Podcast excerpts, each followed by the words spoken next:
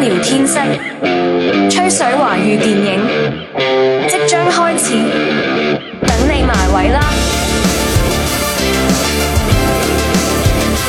！Hello，大家好，欢迎光临今天的不科学影音聊天室，我是你们的好朋友亮爸。哎，今天呢，我们这个新开了一档栏目啊，什么栏目呢？我们这个栏目就叫聊点不能播的。那聊点不能播的，你要是这么聊，那那那那那那这期内容是不是也不能跟大家见面了？这个你应该给大家明确一下定义。我们聊一点在国内院线上可能大家不太能跟这些影片见面的影片。对，比如说啊，最近这个香港的一些哈，还有这个中国台湾的一些哈，还有在日本上映的一些内地的一些，是不是？咱们就开始吧，是不是？今天依然请来了我们的好朋友李李李老师，哎，大家好，大家好，我是维多利亚吴德荣。近期你的创意有点单调，有点有点枯竭，天太热，不想想，不想不想改，过段时间再改一改。最近也赶上这个影视的繁忙期了，是不是？嗯，没错，影视的繁观影的繁忙期，每天都在电影院。编剧业也是非常阳光灿烂，是吧？嗯那倒也不能这么讲，就整体经济形势就还是不太好嘛，对吧？哎呀，整体经济形势不好，这个我看拦不住这个香港啊，还有台湾电影啊，这嗯个发展。但是我感觉今年香港电影要比那个台湾电影要灿烂许多哈。嗯，没错，台湾电影这几几年其实一直就是嗯佳作比较匮乏。今天呢，我们精选了啊，刚才我也透露了这三部电影哈，呃，四部电影。那是哪四部呢？第一部呢，我们按那个评分的高低来聊哈，先聊这个豆瓣评分最低的一部，是不是？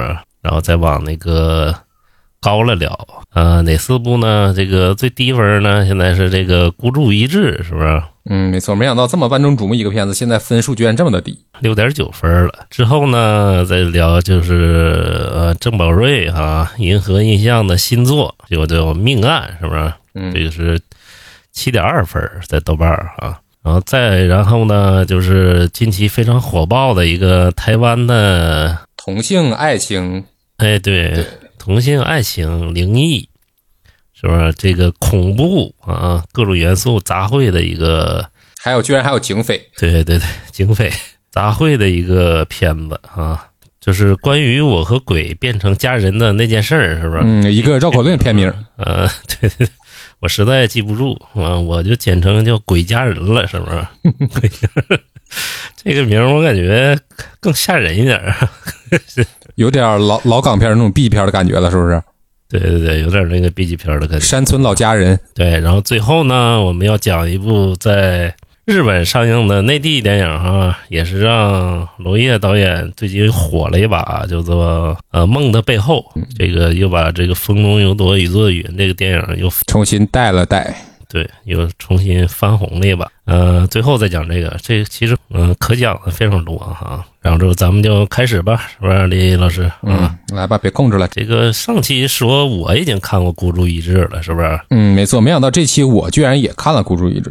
对，看《孤注一掷》，阴差阳错，本身李李老师啊不想花这钱，结果我当时说错片名了。我说这三部是《命案》和《鬼呃鬼家人》，还有这个《梦的背后》哈。嗯，然后就那个他理解成为孤注一掷了，然后那个 就看了一把，是吧？而且你就是对，咱们就说点实在话，做播客对不对？现在孤注一掷这么火，你不跟大家聊聊孤注一掷，对吧？对对对，我以为你这个本身很鄙视这片儿呢，你知道吗？我倒不鄙视，为什么要鄙视一个自己没有看过的电影呢？这个对吧？嗯不太合适。对对对对，那这个我上期给了非常高的评价哈，然后李老师，我们刚才开播前呢聊这个，他有一些反对性的意见，是吧？嗯，没错。啊，然后让李老师说一说吧，说你为什么就是看完了之后觉得它不好，是吧？孤注一掷不好呢？那其实应该是你来先说，对不对？你应该先跟大家讲一讲，你为什么觉得孤注一掷好呀？嗯，孤注一掷好，上期我都基本上讲讲了哈。嗯，这一期对对，咱们也不用怕剧透了嘛，因为也不用怕给观众剧对透了，对对对对，该看的也都看了。对，然后那个不想被剧透的啊，还没看的啊、到这里也就可以跳到下一环节了，是吧？嗯，下一个环节就是命案的剧透。对 对对。呃 我为什么说孤注一掷好啊？首先，他这个节奏非常好。开播之前我俩也说了，就是我这个人吧，对那个电影节奏非常敏感。就是为什么说那个《消失的她》在我这儿就不行？因为《消失的她》节奏太差了，你知道吧？我就受不了这种节奏差的电影，或者说是那个你有急有缓，节奏上都行。但是孤注一掷的节奏非常好，你看他剪辑的功力非常强，你知道吧？嗯一个环节紧接着一个环节，一个环节紧紧接着一个环节。他其实最后有点乱的话，就是那个结尾那场戏，是不是？就是那个政府介入之后，嗯，可能还是能看出来导演相对稚嫩一些，他那儿的调度整体的调度其实都不是非常的高明。对对，他那个政府介入之后，整个的节奏就有点拖沓了，嗯嗯嗯，就拖沓很多了，没有之前就是三个那个三段式的那么紧张刺激了哈。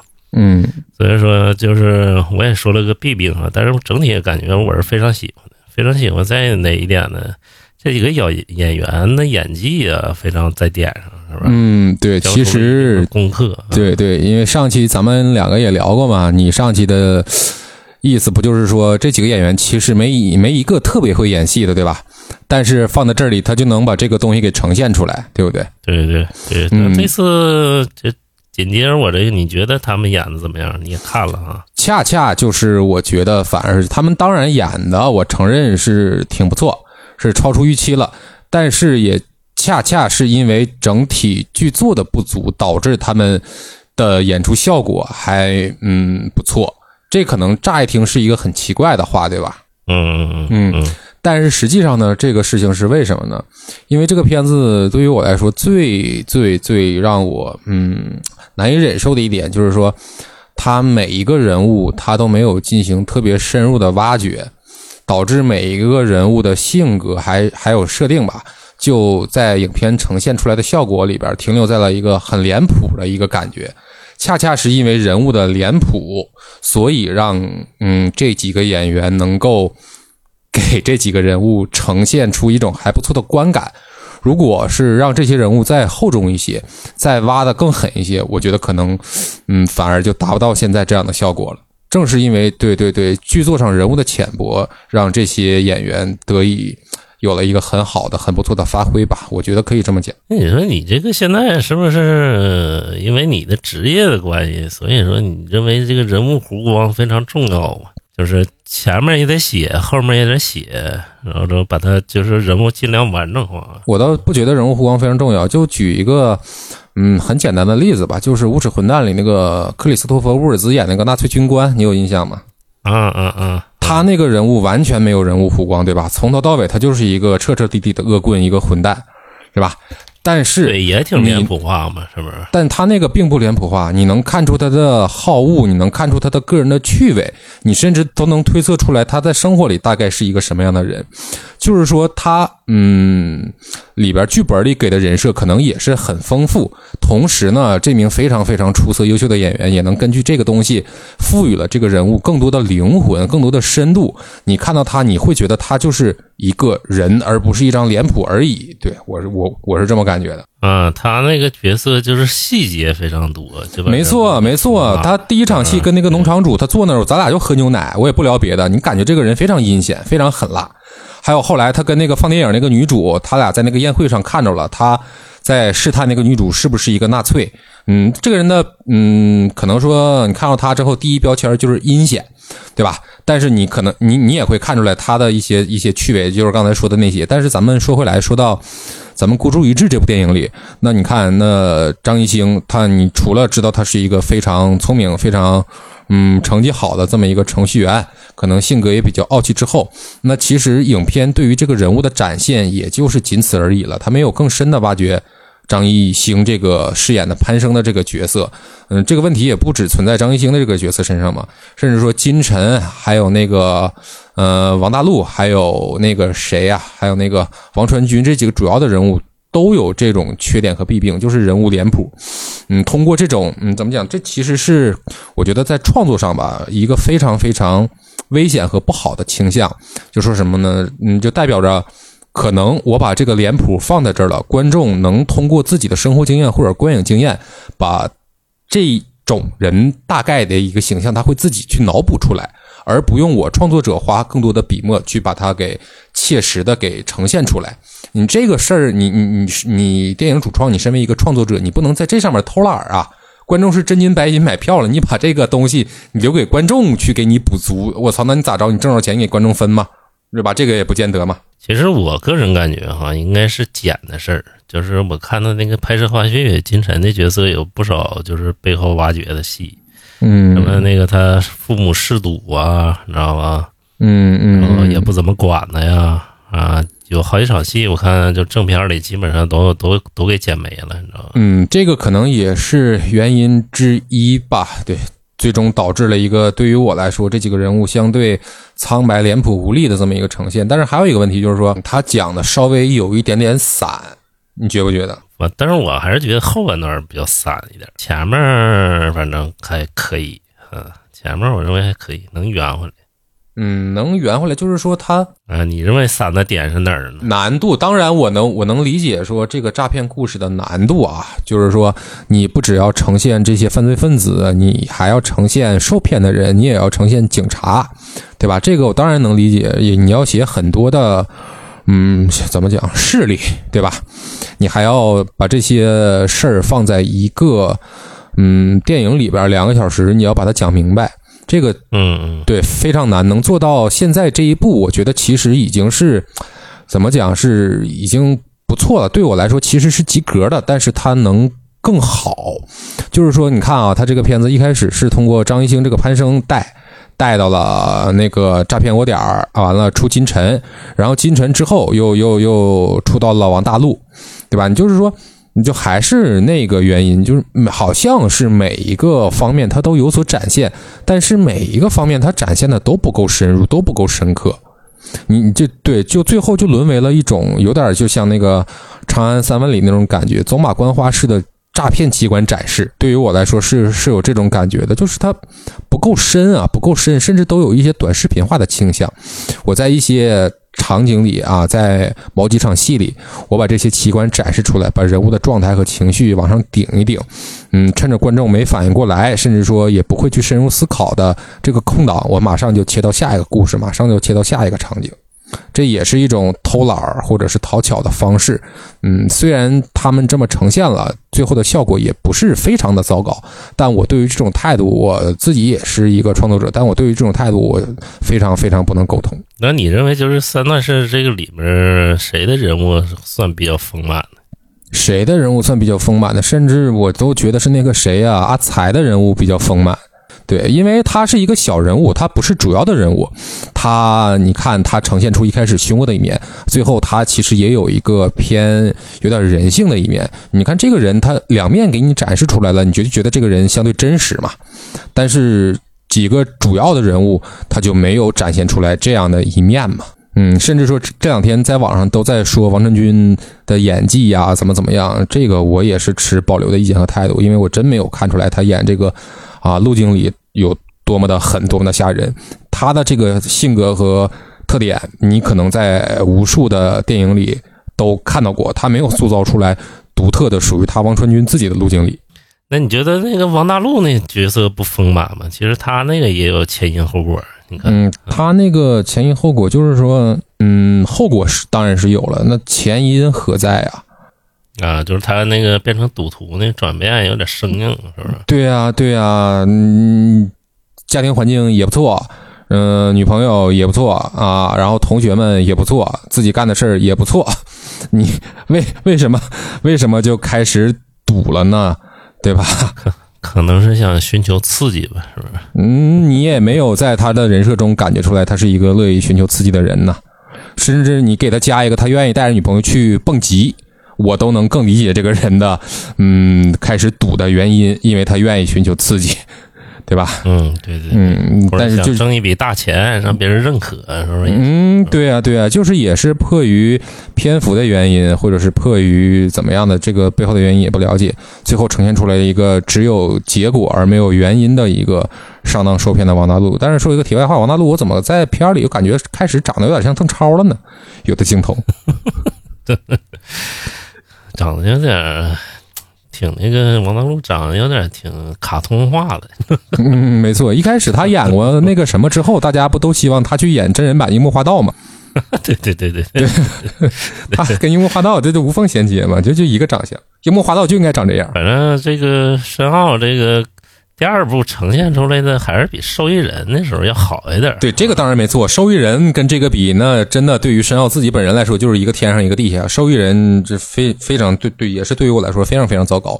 但这个对于我来说，他现在的打分也就六点九嘛，也其实也就是我心里对他的打分。我的预期就高一点，其实我的预期就高一点，可能我也没抱什么期望。你是不是也抱期望去了？是不是？我也没有抱特别大的期望，我就觉得，嗯，但是也是话说回来，就这种片子，我嗯支持它卖的好，我这因为它确实是能在一定程度上吧，就是让大家少掉入这样的陷阱里，确实是一件功德无量的事儿。正如那个买票的时候那海报嘛，什么？现在那个淘票票啊和猫眼上，它都有一个贼贼俗的一个海报，你知道吗？然后嗯，都有个宣传语，它的宣传语是什么？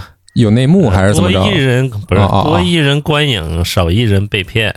对啊，我觉得这个点打的其实是 挺好的。说大点儿吧，上点价值，它就是利国利民嘛。对对，其他的都什么年度年度催泪大片儿什么，都是四个字儿，你知道吧？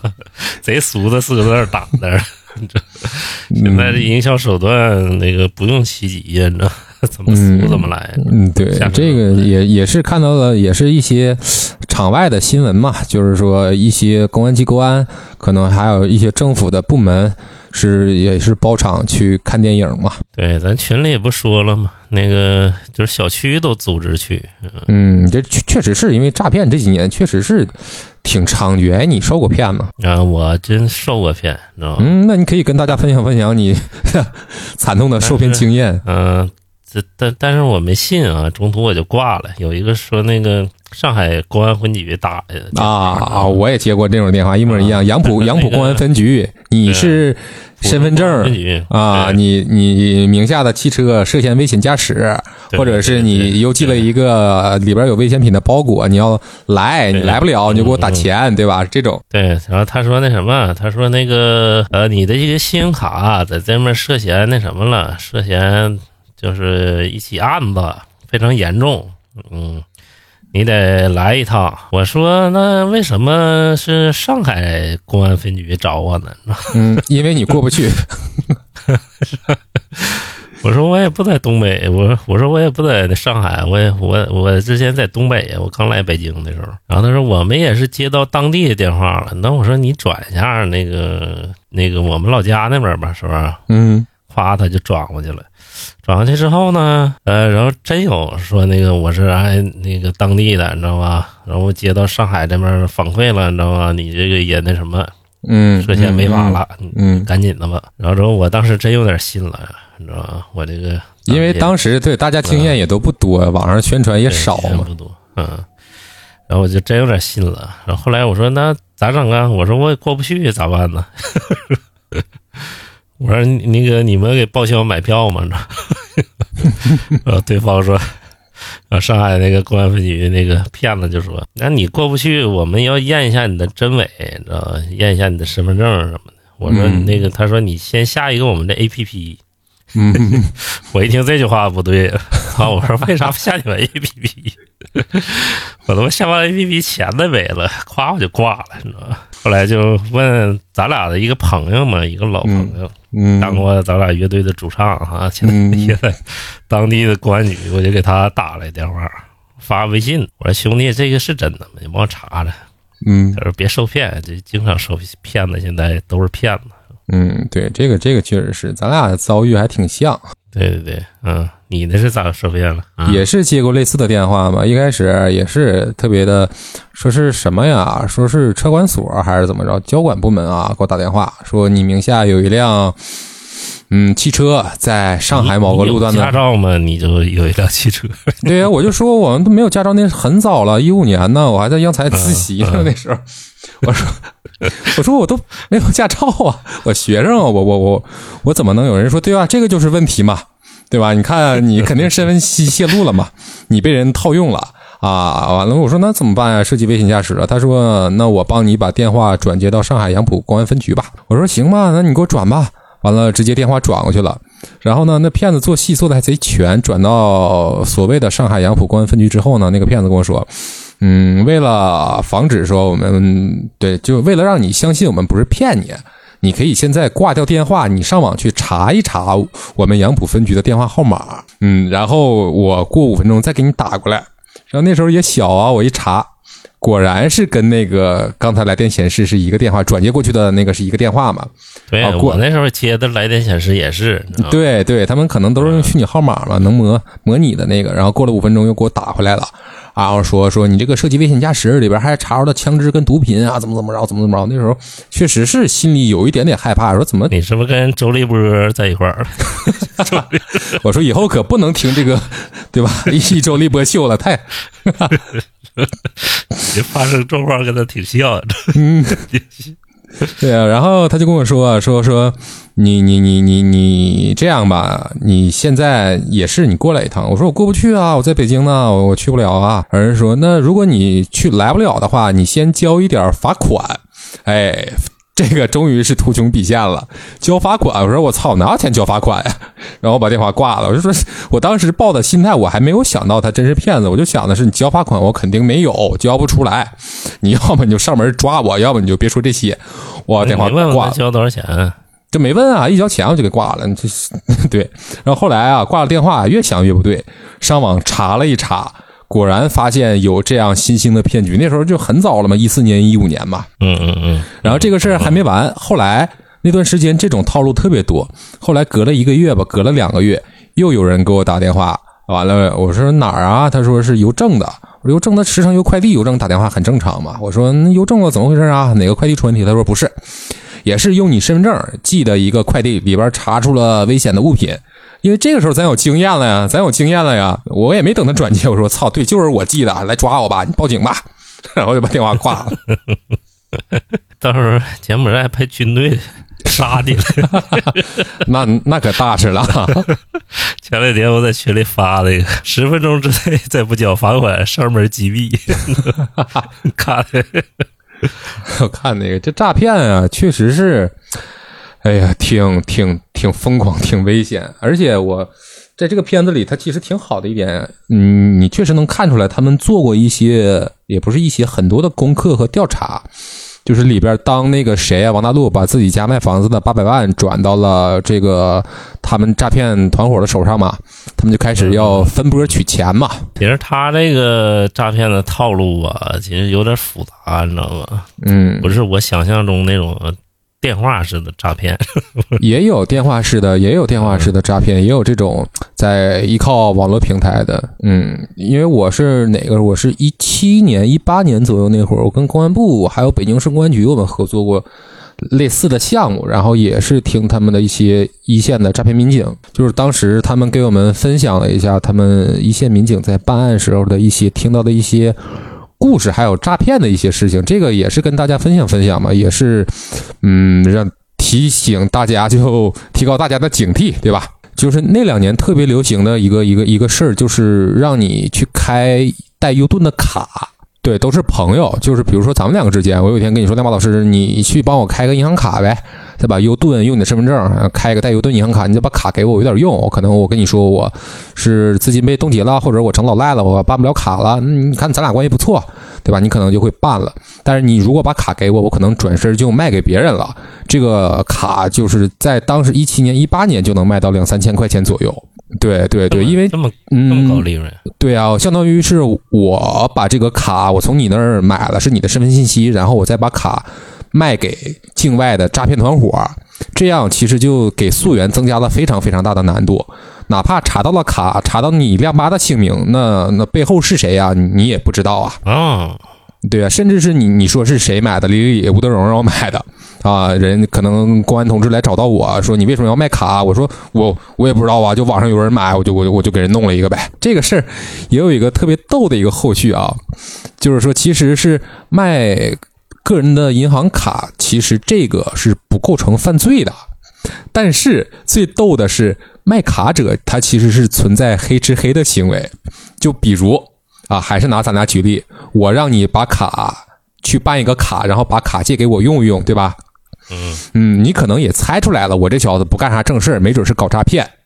你就是随时关注着自己卡的信息，当一有诈骗的金额进来之后，你马上冲到银行把这个钱挂失，不是把这个卡挂失，然后你重新办卡，你再把这个钱领出来，也会有这样就卖卡者黑吃黑的这种操作。那可真是防不胜防了，是吧？嗯，就所以是也是是怎么讲？就诈骗分子嘛，他们要求速度嘛，他们要求自己下面去取款的这些个车手嘛，在二十分钟之内一定要把这些卡里的钱给取走。就电影里咱们不是也有展示嘛？就是说一一堆骑摩托的嘛，他们把拿拿着一大批银行卡去取钱。其实这个电影里有几个有几段挺真实的，比如说到那个呃国外去执法，你知道吧？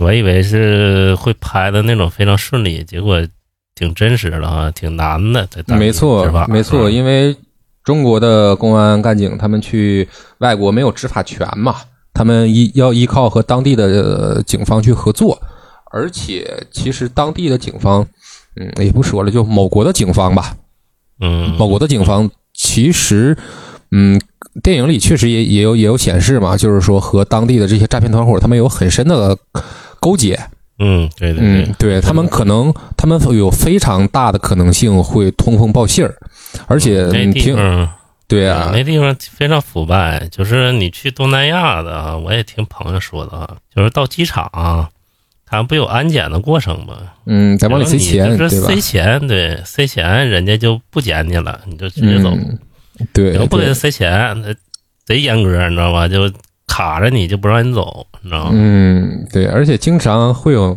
那种事情，就比如说真的是两国联合执法嘛，然后、嗯咱们的公安干警和某国的警察一起去破案，要去现场抓人或者怎么着，某国的这些个警察就非常积极，为什么呢？因为现场有赃款可以拿，他们拿到了，对对对他们拿到了之后都揣到自己腰包里，他们可能也不会往上去交。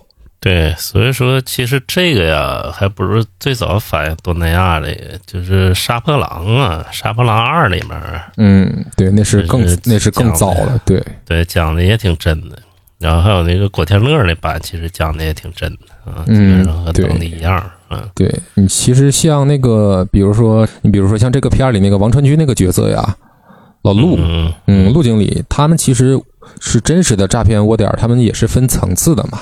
就相当于老陆这种的管理人员，他是相当于小的出资人，他在里边是占股的，不然他也不会说这么卖力气去坑人、去害人。其实来钱是非常快的，是不是？而且他们的人力都是基本骗来的，嗯，嗯，骗来的，对，然后要不对拐来的，是不是？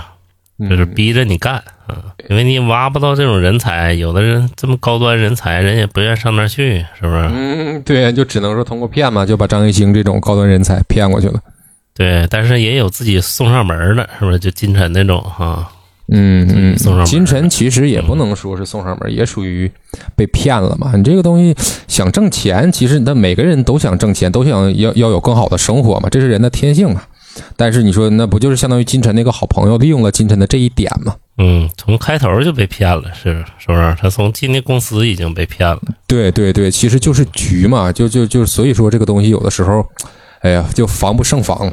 嗯，对，那个年代，嗯、早期中国其实也有这样，就是拐人口的，是不是？嗯，对，你说其我知道哈，早期就是拐卖妇女的非常多哈，在嗯，拐卖妇女儿童嘛，对，嗯，对，那时候据谣传，黑道上听听人说什么呃，拐卖一个妇女给多少钱呢？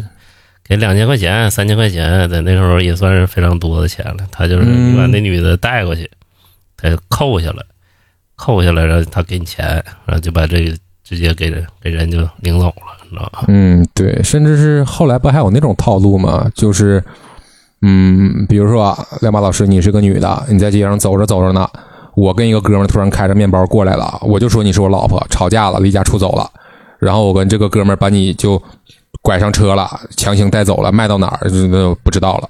那时候就是早期的也是挺明目张胆的啊，那嗯，对而且就是对，而且其实他这个套路现在也升级了，就是就比如说啊，你作为一个女性，你是我要拐卖的目标，就还是刚才那个套路，两个人出来要绑架你，要给你掳走。那这个时候，路边又有一个正义的热心群众上来，把我这个犯罪分子给打跑了。那你作为一个对吧普通人，你是不是对拯救你的人心存感激？你可能愿意和这个人多说几句话，但是你想不到这个人其实也跟我是一伙的。啊啊，对对，他就是利用了你这个就情绪上的这么一个这么也不能说是弱点吧，一个特征吧，人的特性嘛，放松警惕了。这个都是你筹备影视项目时候那个收集的素材嘛？这些 嗯，对呀、哈，因为你要做跟公安有关的项目，肯定是要跟一些公安干警跟他们去交流和学习嘛。对对对，我觉得嗯说这些其实也无所谓，不太危险，也不涉及到什么涉密的信息，也无非是给大家提个醒儿。对，提个醒儿，因为现在真的是不管是诈骗还是怎么着，因为大家知道，这不也不是大家知道，犯罪分子知道，大家现在都是有警惕心了，对吧？那所以他们的这种犯罪的手法呀，我觉得可能也会更加的升级，可能是会更加的隐蔽和危险。不断升级，是不是？嗯，对呀、你就像像早几年那种特别，现在说来都像笑话，就有人给你打电话说你一会儿来我办公室一一趟，你说你谁呀、人说你不用来了啊，或者怎么着啊？你说啊怎怎么你是王总吧？他说对，你给我打点钱，对吧？之前都是这种套路嘛，但是现在一说了，大家都觉得是笑话，但是这几年肯定又有更崭新的套路就出现了嘛。对，比如说那个现在改成，呃，人力物力投资也大了，人家啊，改成那种就是嗯，你甚至说，咱们就又说回消失的他，如果他倪妮的目标是想绑架朱一朱一龙的话，他找了一堆人来演朱一龙，对吧？给朱一龙演的五迷三道的，直接给他骗走了，这也很有可能性嘛。嗯，还有一种是什么？现在就是面试，你知道吧？就跟张艺兴那一样啊，嗯就是也是投入大量人力物力面试你啊，你以为是那个正规公司呢，是吧？结果人家咔就是演了四五个月，把一堆人就骗到那儿去了啊，嗯，就直接给你骗走了。前两天也是群里他们发的一个案例嘛，是不是？对，确实这些，哎呀，诈骗的呀，或者是拐卖的，他们真的，去就就就是非常的丧心病狂。对对对，然后其实现在暑期档啊有两部电影啊，其实拍的不太好，但是你感觉他还不能说他什么呀，是不是？嗯，对对，就是说他在社会层面上的意义要远大于他在电影层面的意义，你就是对对对对应该应该这么理解。就是你的预期分数，你感觉孤注一掷，现在豆瓣的评分算是你的预期之内的吗？嗯，对，其实我对他的预期就是七分左右，现在不正好七分左右吗？今天是六点九分。嗯，对嗯，我也是基本上吧，七点五分左右吧。对，因为知道它确确确实是难，因为你这个东西就是政府牵头的，或者是嗯，也不能说政府牵头吧，就是这么一种性质的项目。你里边很多事儿，或者是讲的东西，你放不太开手脚，但是最后它呈现的状态是这样一个结果的话，我我我我我真的觉得还还算 OK 了，还算 OK 了。对对对，还有一个问题啊，我保留一点意见，你就说那个人物的问题哈，到时候最后讲那个娄烨儿那个梦的背后啊，深说一下这个 关于审查和剪辑这块儿，因为我今天看了那个纪录片之后，嗯，你有不一样的想法是不是？对对剪辑和那个创作者态度大受震撼啊！对，我相信你也有这方面经验，嗯，那对这个感兴趣的听众朋友们呢，就不要走开，等我们的聊到第四部的时候。对，就这个非常关键哈，一定要听到最后。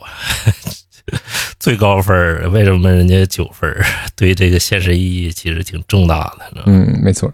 那孤注一掷，咱们就聊到这儿啊。然后咱们接着说说第二部哈，评分七点二，这个命案，港片儿，对，郑宝瑞导演由林家栋主演的一部港片儿。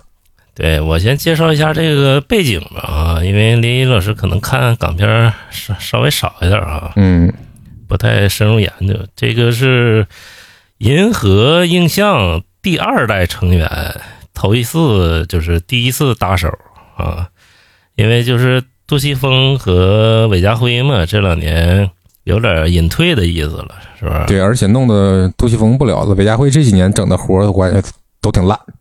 对对对，韦家辉不是一个好导演，他肯定是一个好编剧。嗯，对，这一部就郑宝瑞跟尤乃海是不是？对，尤乃海，尤乃海之前也写了好多银河的重磅的剧本，是吧？嗯什么暗战呐、然后那个呃，又见阿郎啊，还有杜琪峰那个黑社会呀、基本上都是尤乃海写的，嗯。然后那个三人行啊，也是尤乃海写的。尤乃海是韦家辉的大徒弟，嗯就是第二，为什么叫银河印象第二代呢？当时就是杜琪峰想再搭一个他和韦家辉的这种班儿，因为杜琪峰是导大于编的人，是吧？他不会写剧本，嗯，没错他会导演。对，嗯个人风格非常强烈。对，然后那个韦家辉呢是编大于导的人，他不会导演，但他写编剧是一定一的，是不是？嗯然后之后那个他就想再搭一个这个班儿，就是尤乃海呢，呃，他之前只拍过一部电影叫《跟踪》哈，那后来被韩国也翻拍了。呃，《跟踪》这部电影呢，其实尤乃海拍的也不算特别好，但是尤乃海也是跟韦家辉一样，他是编大于导的人，而且他这人吧信心有点不足，嗯他就不敢导去，你知道吧？怕他导不好，你知道吧？嗯，可能也是怕在现场镇不住吧，这这多方面镇不住。嗯，然后那个郑宝瑞呢？郑宝瑞是杜琪峰的徒弟啊，他从那个出道他就跟着杜琪峰、叶伟信他们就一直当副导演，就是学了很多。但是你发现郑宝瑞也是导大于编的人，他嗯不会自己写剧本，他就会导演。那说明跟师傅才跟对了呢，那不？师傅的本事学了，师傅不会的我也没学着。对对对，就是郑宝瑞呢，现场控制能力非常强，非常强啊！你从那他这几部大片里都能看出来，《山河狼二》啊，然后那个智齿、啊，智齿对上一部，对，啊，然后包括他后面几部也有什么大陆的制作，所以说这次呢，就是第二代呢，杜琪峰就就想要那个郑宝瑞和尤乃海他俩搭班儿，知道吧？正好就跟杜琪峰和韦家辉搭班是一样的。嗯，想再创银河的辉煌，对对对，再创银河辉煌，因为他俩也属于半隐退的状态了嘛。对，确实岁数大了。对，然后这次命案是他俩第一次携手一块儿弄一个东西啊。这个咱俩这个也反对，也有反对意见哈。嗯，对吧？看法全是反过来的，这个播客还能不能继续下去了？因为我对银河印象抱的期望太高了，你知道吗？我对郑宝瑞抱的期望也很高，所以说就是我看的观影过程中，哎呀，非常内心非常纠结。嗯我反而希望银河印象再推出一些像什么《单身男女》《龙凤斗》这种片儿，不要走商业片儿吧，对，也也不是商业片，就是爱情喜剧，对吧？你你不要再再再继续每每天都搞这种苦大仇深的玩意儿了。其实这个也呃确实有点苦大仇深，但是这部片儿啊非常离奇啊。嗯，就很不银河印象的风格。对，你说它是灵异吧？它那里面儿还没见着说神和鬼。嗯，你说 警匪悬疑，它这个东西也不见得，对吧？对，也不见得没多大的说侦破的过程。嗯，反而对我来说是感觉这个剧本的文本是特别古希腊的一个故事。对对对，嗯，嗯，是对于命运的追寻和探索，可能是这样。那也是也是你聊一聊，你为什么觉得这个不好呢？对你刚才说到命运这块儿了哈，这个银河印象的拿手好戏嘛，就讲命运嘛，是吧？你看之前看过 PTU 啊，他这个完全就是命运交汇嘛，三对三条线，命运命运弄人。对对对对，基本上都是这样。对，但是在你比如说像 PTU 就机动部队那个里边，它其实命运它不算是一个怎么讲，嗯，一个角色，它可能更算是一种黑色的设置。但是你看这个命案，你会感觉所谓的命运或者是老天爷，它是里边一个真实存在，但是没有呈现在镜头前的一个角色。我是有这种感觉。对，其他就是咱们看之前 PTU 命运是个弱设置，嗯，呃，它是让你体会，是不是？对对对，跟你开黑色的玩笑，对。对，这里就变成一个强设置了。嗯，所有的东西都在命运的走向之中。对，这大反派其实就是老天爷，是吧？没错，没错。这整部戏就对着他呢，你知道吧？嗯，林家栋对于老天爷的反抗。对，咱们先一点一点说吧啊，咱嗯们先说这个，呃，先说演员吧，是不是？演员真的演员真没得挑啊！演员这 我觉得已经到极致了。然后那个这里面除了林家栋之外，哈，那个呃演那个邵东那个人，嗯就是他是那什么嘛，就是那个香港现在一个著名的组合里面叫静仔哈，嗯，咱们之前也聊过这个组合嘛。嗯，对，叫杨乐文啊，也是这里，他其其实呈现的非常不错，是不是？啊，真的是，呃，你看那个呃，内地偶像派啊，或者说是那个偶像们还在演什么《满江红》啊这种商业制作呢，人家就演的这种独立的，是不是？嗯，那种非常复杂的制作。对，而且其实他的那个第一场戏给我的印象特别深，因为我之前对这个演员了解不深，也没有看过他其他的作品。他就第一场戏，他去摁那个门铃的时候，你可能一开始感觉他是一个着急赶时间的外卖员，当他真的开始砸门，或者是他进去在那个雪上跳舞，哎，真的是也是那个情境营造的也好，这个演员在情境里的呈现出来的那种情绪表演状态也非常的棒。说完他哈，他接着之后再说，就是他那个剧本里设置，我感觉有点儿对他来说有点问题。怎么讲呢？怎么讲呢？这亮马老师居然开始聊上剧本的问题了。啊，你这 他看着写就跟吸毒了似的，你知道吗？我实在接受不了了，这家伙跟吸毒似的，到处闻的，你知道吗？我说你换一种呈现方式，是不是？或者说看着内心激动也行，就上去非常表面化，就去闻的。就去闻就去蹦，对吧？对对对，我就操，这东西是是有毒瘾的，怎么回事儿？这个我倒能理解剧本上这种处理方式啊，因为这个片子，嗯，事儿也简单，角色也少，嗯嗯，也对，就是这个邵东的他的日常的生活的状态，他也没有展现的特别的多，所以可能只能通过这样的方式来表达出邵东的看着了雪就不怎么正常的这一面吧，可能是这样，对对对。嗯咱们先说一说那个剧情简介吧，因为有些人可能听咱播客不知道这个讲的什么故事哈。呃，其实这个故事也挺简单的啊，也也挺复杂哈。他就是一个命理大师，哎，就是林家栋演那个命理大师，他呢就是给一个凤姐，就是给他算是改命吧，是不是？嗯，然后偶然间碰了一个凶杀案，对。然后他又碰着这个，就是他这那个替他改命的人，结果死了，他又碰上这个邵东了，是不是？嗯，他发现邵东可能会杀人，于是，于是他想，对他想替邵东改命，想挽回少东的命运，同时也挽回要被少东杀死的那个人的命运。对对对，就是这么简单的一个事儿啊。嗯，但是没想到阴差阳错，也不能说阴差阳错吧。嗯，对，在命运的拨弄之下，两个人都走入了一个相对的绝境，但是在最后的关头啊，两个人相爱相杀啊，也是相爱相杀的一个。相杀相相杀没说出来，嗯，之前吓死我了，两个人相爱了，操！挺反正挺挺挺挺搞的一对组合啊。嗯，对他这一对儿确实是，但但是你说林家栋这个演技，我觉得真的出神入化。啊、真的到位了。香港演技的最后的荣光，可能就是林家栋，我觉得。对，他是林家栋啊，我在感觉在这里面，他好像演刘青云，神探大战呗，刘青云就是这么一个角色，这疯疯癫癫的。精神分裂了。我跟你说，就这里面人的，你知道吧？就这片儿里边，嗯，没有一个精神正常的，对吧？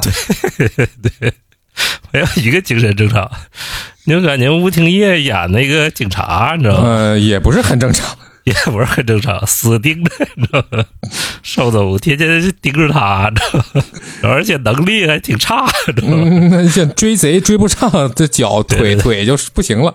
对对对，能力也挺差，反正这这人物还挺有意思。这这个人物弧弧光，你看就出出来了哈，是不是？嗯，对，就是他，嗯，丰富的不能说是有弧光，就这种次要的角色，你会感觉他也是饱满的。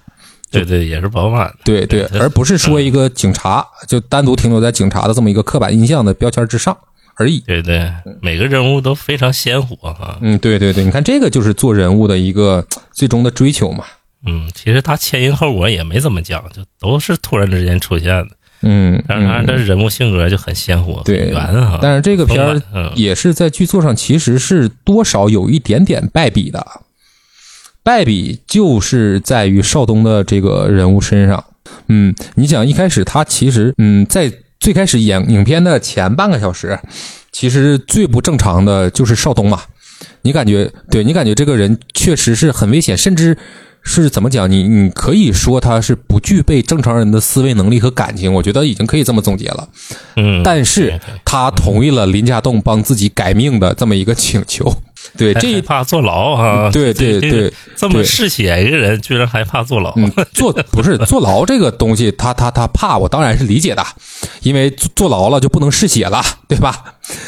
对，但是你你你你你你这样一个没有正常人思什么思维的角色不能，嗜血呢？在监狱里我再试把血，监狱里嗜血是谁血呀？咬自己，咬自己口腔溃疡。卡把 犯人全都干死。他是全民超人汉考克啊！对我就是当时认为这么狠的一个人物，到哪儿都行。嗯，但是你就自己，我就觉得他这个，他同意林家栋跟他要给他改命这个事儿，我就觉得稍微有点不是那么的能立住。对我就唯唯一觉得是是是这儿是稍微在剧作上有些弱下来了。嗯，对对对对，但是整体这个立意确实是我觉得非常好，就是林林家栋想嗯通过跟邵东的相处来满足自己想和命运抗争的这么一个心嘛，对吧？一开始你看他其实是怎么讲？他是嗯林家栋本人，他虽然是一个命理大师，但是他是一个与命运抗争的失败者。对吧？你看他还在他家，就是又又又在墙上挂着山啊，又又又在门口放着什么八卦镜啊什么的。那无对对对对对对，嗯，他的无非就是想再通过这些嗯、呃术法类的操作，让自己能在命在命运前面获得一些优势。但是真的，当邵东把他的这些玩意儿给砸了、给毁掉之后，他反而觉得自己的嗯，可能自己的命运、自己的职责。就是要挽救少东和另一个无辜的生命。一下把把他的人格上升了，是吧？对对对，没错。而且林家栋确实他演这个大师，嗯，挺有意思。他是一个几门报的大师。香港这个香港命理我不太了解啊，但是，嗯，你看林家栋，你你你你能看出来他什么风水啊、八字啊、紫薇啊、什么术法呀、他还都会，他还每个还还真有点本事。他他确实挺了不地的这个。对，反正整的挺杂啊。嗯，对，什么是甚至于说 面面相、手相，他也都懂，他也都会。按理来说，人家就是专钻研一项，说我研究风水就是风水，是吧？嗯，不研究命理了，对，钻研明白其实很难了，但是林家栋几门爆，人家就特别厉害，而且最后居然还能招鬼引鬼。对对对，这个引鬼到时候再说。其实他前面有几场戏啊，咱说说有几个有有趣的几场戏啊。就第一场开篇那场戏啊，其实拍的非常好，没错没错，氛围感太十足了。。对，对对对，嗯，一下就把这全交代清楚了啊。嗯而且怎么就是逆天改命和老天怎么对抗，你知道吧？嗯，对，其实他呃，我这里面唯一对命案就是有缺点的，就是他剪辑剪的太乱了，太乱套了，你知道吗？这个我当然我我也同意，反正对我也同意。嗯，这样太乱套了。你别看他节奏快，但太乱了，你知道吗？呃，就比如说第一场啊，第一场就是那个我看过郑宝瑞专访啊，嗯第一场郑宝瑞是想拍成长镜头，你知道吧？那啊啊，就是啊整场戏全是长镜头。就坟地那场戏是吧？对对对，他而且他已经拍了，你知道吧？嗯，那咋嗯咋没用呢？他也想是想试过一镜到底啊，但是后来是怎么就 呃，最后就是为什么银河印象哈现在用的剪辑是唯一一个剪辑，就是叫大卫理查森，你知道吗？为什么用他剪？你知道为什么用他剪吗？不知道。就是郑宝瑞和杜琪峰，你知道吧？他俩是基本上都会有意见。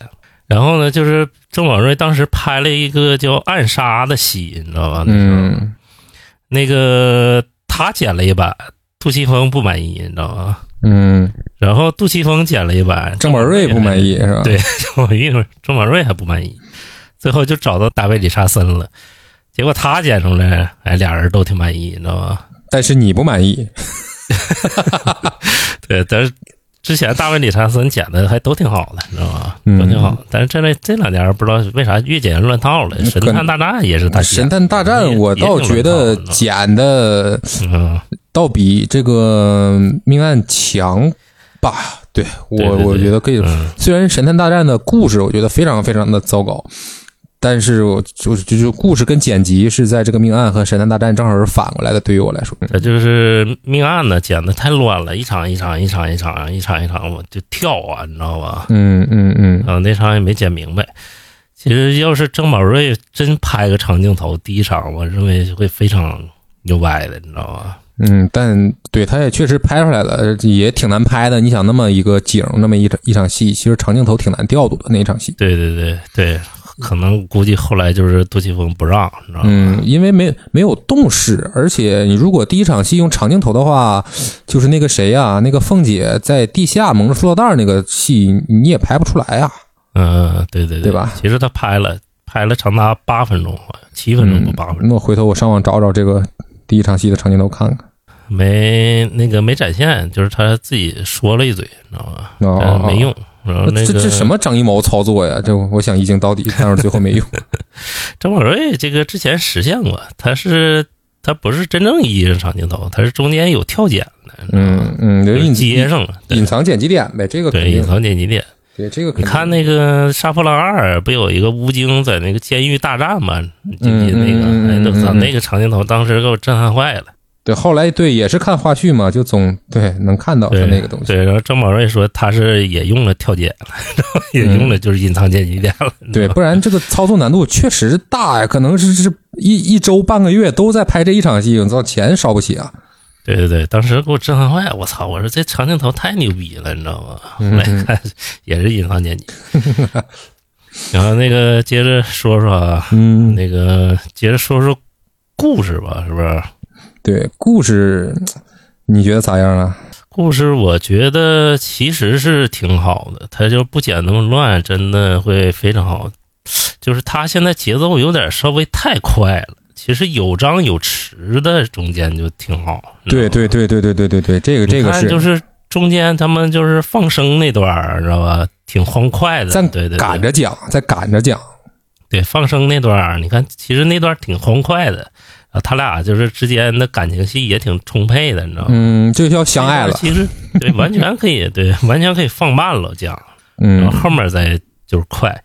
你像第一场戏，就是那个他们那个凶手拿着报纸嘛，在雨中，嗯知道吧？嗯嗯那场戏就是所有人都汇合了在那块儿，然后又分头走了。其实那个非常银河印象哈，呃，就是他手上还印着凶手手上还印着那地址，对地址，然后都那个邵东那个正好那地址还是错了，错的，对外卖送错了，对，也是被雨打花了。对，对，然后他们把那个所有命运都交织在一块儿了哈。嗯那场戏就是挺好，但是那场戏剪的都挺碎，你知道吗？嗯，没没没错，有有点有点零散。对对，要张弛有度点，整个更好。然后还有那场戏剪的最乱的，你知道吗？就是天台最后结局那场戏，你知道吧？嗯哎呦我的妈，剪的太乱了，你知道吧？然后那个整个这几个人也疯疯癫癫的，然后那个郑宝瑞那滤镜也挺阴间的，这恰恰是我我下一个要说的一个点。也挺阴间。然后那个林家栋就在那儿 一顿乱喊：“我是一朵花，我是一朵花，对我这我要句话，对开花。邵 东在那儿要要要要杀不停业，完了林家栋在自嗨，我是花。我是一朵花。”我当时就觉得林家栋他妈吵死了，你当你当时你你你呃你你是有点出戏了，是不是？呃，对我当时我看的时候，我确实因为林家栋的表演，你确实挑不出毛病，他那个情绪给的顶的太足了，你觉得不错。但是咱俩现在一聊，我再一回想这场戏，就摆脱出来了，我觉得有点好笑。对，有点好笑。你说啊对吧？你说吴廷烨被铐在那块儿，他心里应该怎么想？你代入一下，一个傻逼在说我这段话，一个傻逼要杀我，我操！我呀，我要吴廷烨，我就当场太崩溃了。我操，我他妈让俩精神病绑去了，呃，太崩溃了，你知道吧？吴廷烨完全搞不清楚咋回事儿，然后那个。就是最后一场戏嘛，然后你接着说说，嗯嗯，但是你说要滤镜的话，我反而觉得这么一个调性的片子，它就应该用这样的阴间滤镜，这种滤镜成就了这个片子，我觉得反而是，是吧？评价这么高，你这得对对对，因为真的是我就是咱俩看电影，其实。看的重点还是有区别嘛，我肯定还是更更看文本，还有一个气质嘛，对吧？我我对对对，我是更偏向这些，就就反而它的这个滤镜就是这种暗擦擦、阴擦擦的这种东西，你就给给人一种嗯，在在在在命命运对于人来说就是茫茫大海，你你看不见，你也摸不清楚。当你妄想真的想去挑战命运的时候，命运可可能会给你一个。非常大的一个打击，让你想不到你会遇到什么样的事情。那这这些东西无非也就是林家栋在整个影片里对两个小时他遭遇的事情嘛。对对对对对。但是虽然林家栋这个角色他呈现的疯疯癫癫，但是我对他这个角色我真的就是怎么讲，就是就是 respect，他太有太有作为人的人类的尊严了。对吧？你说对于命运的追问和反抗，那从古希腊时代就人就开始干这个事儿，从俄狄浦斯，对吧？一直到老人与海，那甚至说，对这个片儿，我觉得特别好的一点就是说，嗯，有一种嗯中西结合的感觉，因为你其实，在更多的中国文艺作品之中，你其实看不太到对于命运的追问的这么一个母题，对吧？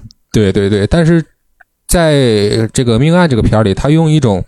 很东方、很玄学、东方玄学的方式来跟咱们这个更宏大的命运的主题给挂到了一起，最后呈现出居然很不错。我觉得这个就是很好嘛，这个就是很很往前走一步的，对吧？嗯，对。哎，你这评价太高了，我这老银河印象迷，我这评价就有点低了，你知道吗？嗯，我就是感觉郑宝瑞就要给杜琪峰交个作业，你知道吧？嗯，这这活儿让他干的就畏首畏尾的，你知道吧？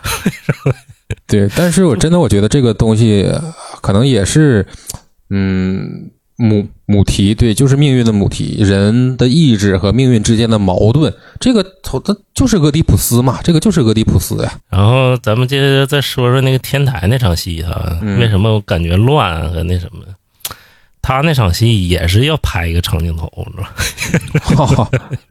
就是林，就是郑宝瑞也要拍一个长镜头，就整体下来。据说那场戏林家栋，呃，喊了能有将近好几个小时，都嗓子都喊哑了，你知道吗？导致就剧组就停工了，然后又又休息了能有几天，然后又回来了，回来继续喊了。然后整场戏说才拍完了，你知道吗？但结果就呈现的最后这场戏有点有点别扭，你知道吗？对，稍微对最后这场戏是有点虎头蛇尾了。嗯，就是说你觉得这个最后那结局怎么样？你感觉我都没想到他最后是变好了啊！你说邵东最后变好了呀？对对对对对，最后的结局我觉得非常好啊！就林家栋干了这些事儿，嗯，为了啥？为了就是这个嘛。对吧？但是你说，其实他是相当于一个出于我对林家栋这个角色的喜欢来说，我觉得这个结局对于林家栋这个角色来说不算残忍。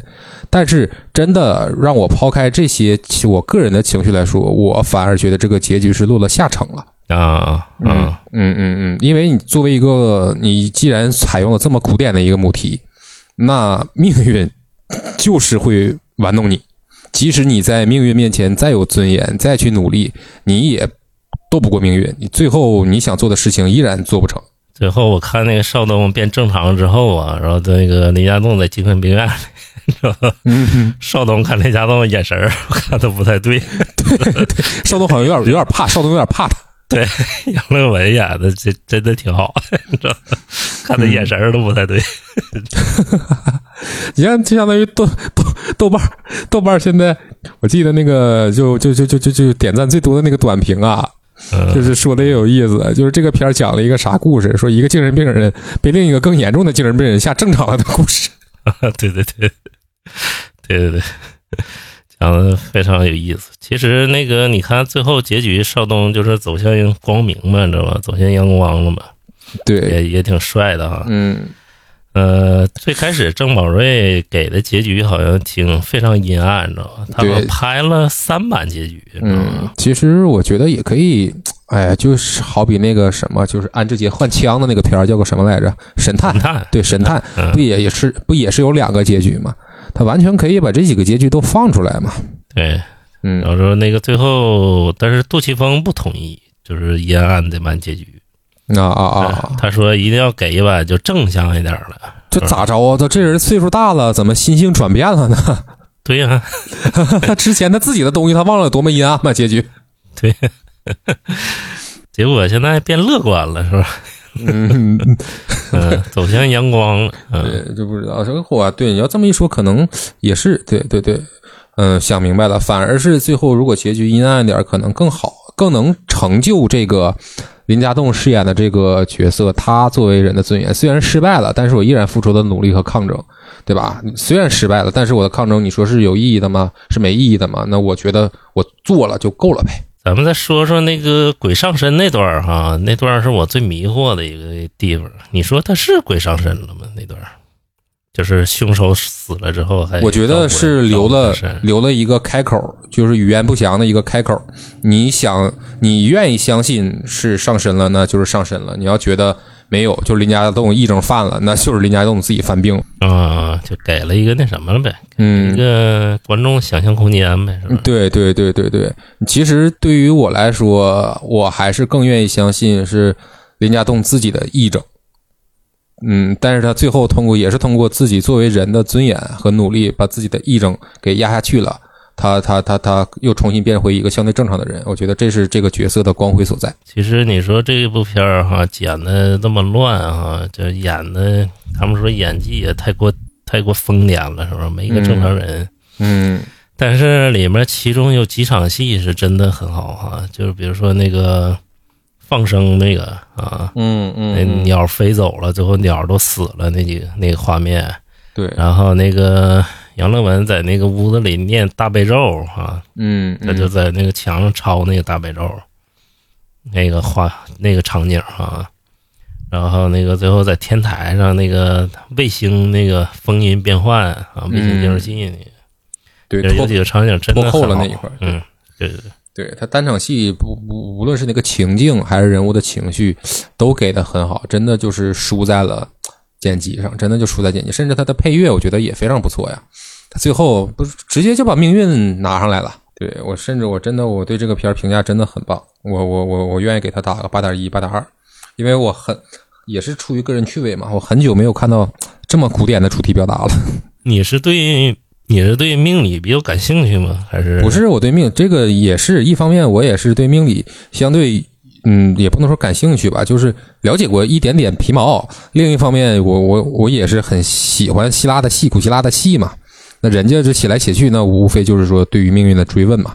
你居然能在二零二三年看到这么一个文艺复兴的一个作品，在主题上，我觉得还是挺挺惊喜的。对，这也是港片儿现在一个方向。你看人家一脱离大陆之后，是不是嗯，想拍啥拍啥？嗯对对对，想拍什么拍什么，保持一个独立的创作性。嗯，对呀、所以说最后郑宝瑞呈现有点不好啊，是吧？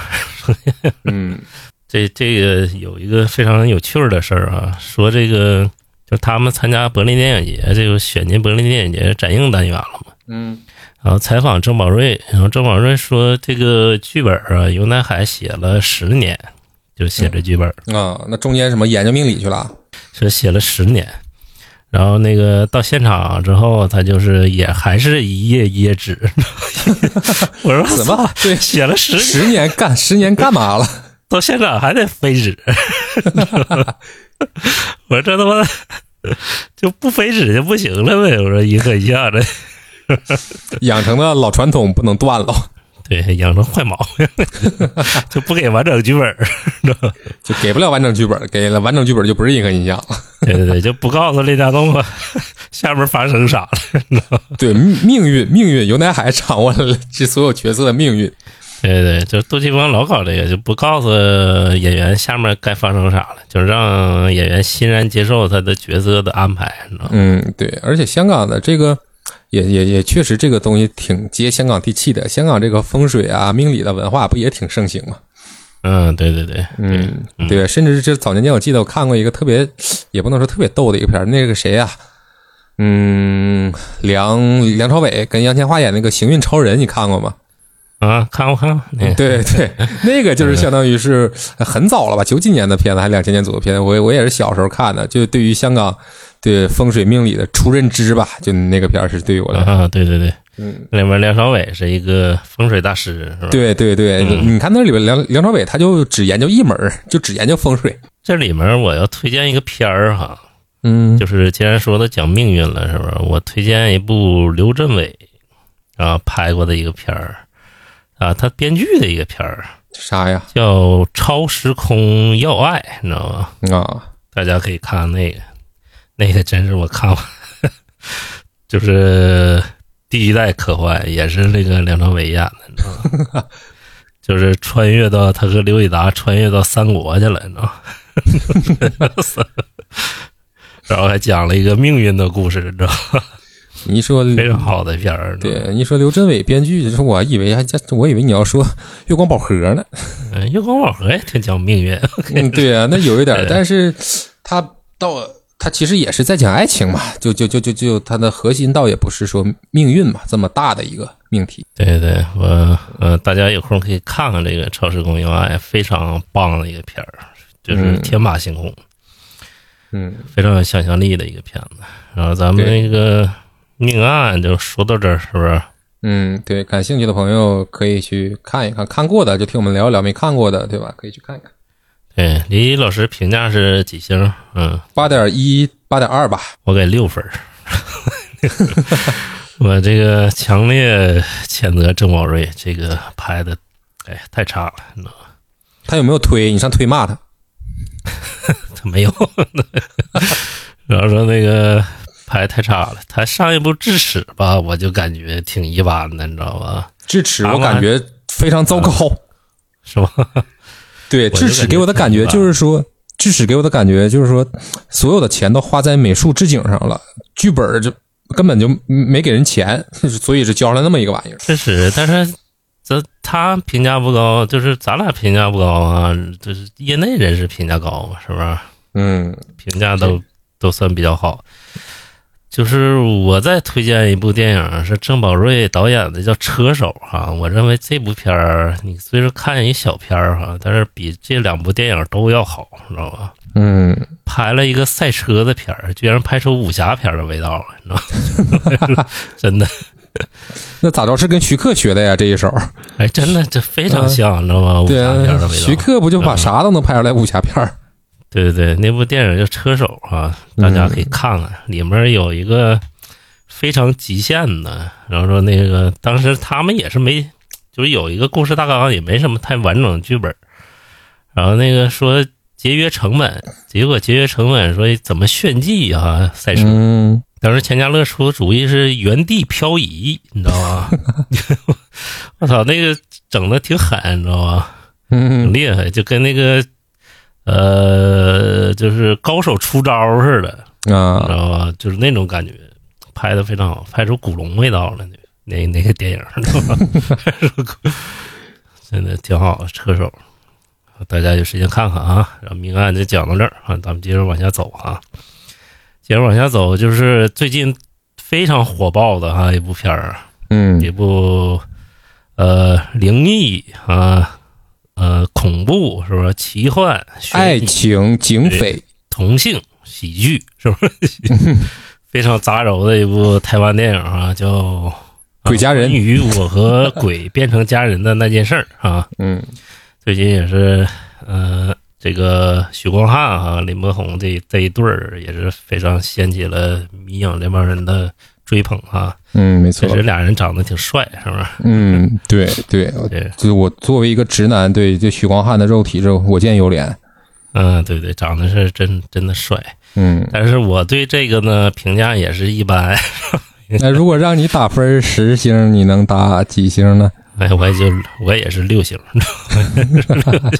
那今天真的是难为亮马老师了，是吧？对，因为我对程伟豪期待也非常高，你知道吧？嗯，你看，你看你那个心态还是没学会。上次跟陆一金老师聊了之后，我确实是在那儿上了一课，就看片之前不要有预预期，不要有期待，对吧？就是你想这个导演更进一步哈，你就是这这这种感觉，结果就是拍了个小品出来，对吧？对对对，咱们想多了，人家就拍了个轻松喜剧啊。对，我觉得真的，真的，这这这很不错了，很不错了。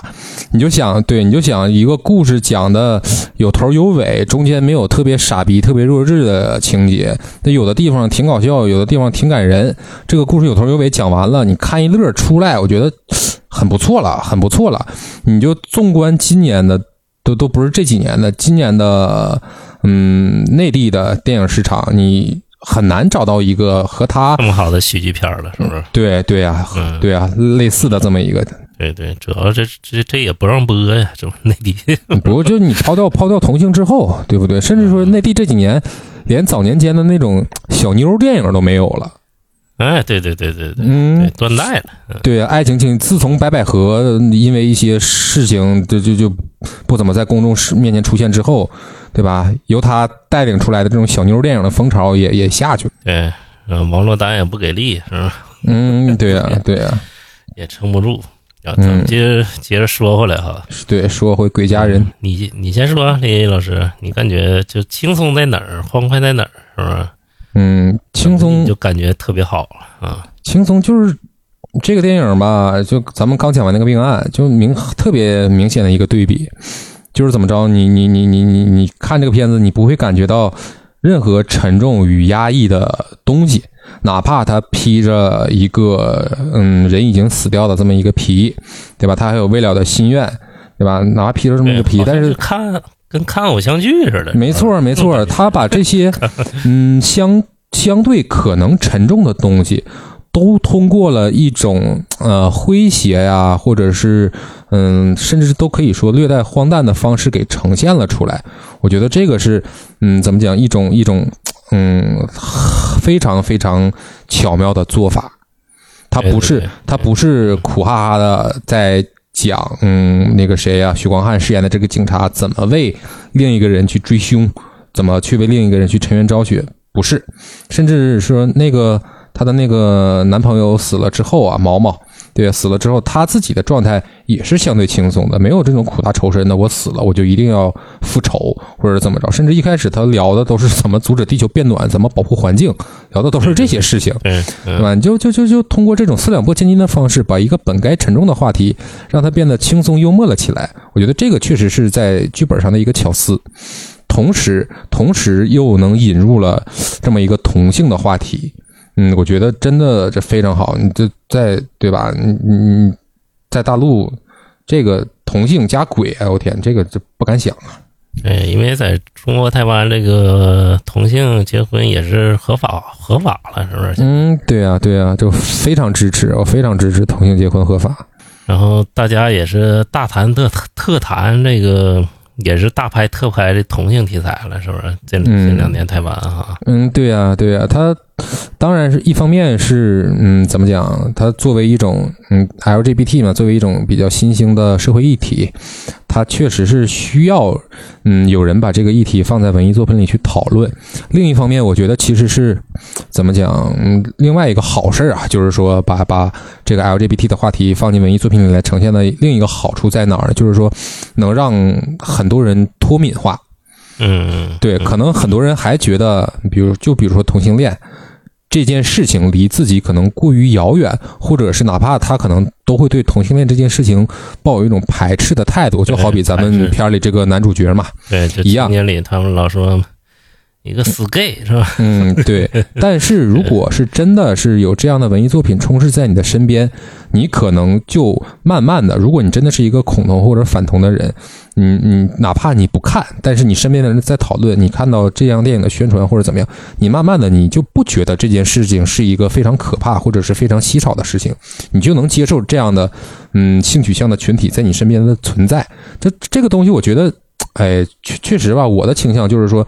那人家也是在追求自己的爱嘛，对吧？每个人都有这样的权利嘛。那追求同性和异性，那其实无非都是在追求爱，这个是一样的呀。你为什么要为什么要对这件事情产生恐惧呢？你恐惧爱吗？你不是吧？对对对对吧？对，这个片儿里面讲的也其实非常轻松。嗯，对，而且最最对这个片儿沉重的压力。对，你看以前的同性恋片儿啊，都苦大仇深的，是不是？嗯，对，就是甚至大陆不接受啊，早期蓝雨，对吧？对，家庭观念不接受啊，是吧？俩人偷偷摸摸啊，然后被那个。对，仿佛对，仿佛一提到 LGBT，嗯，随之而来的一随之而来的一个词就是抗争。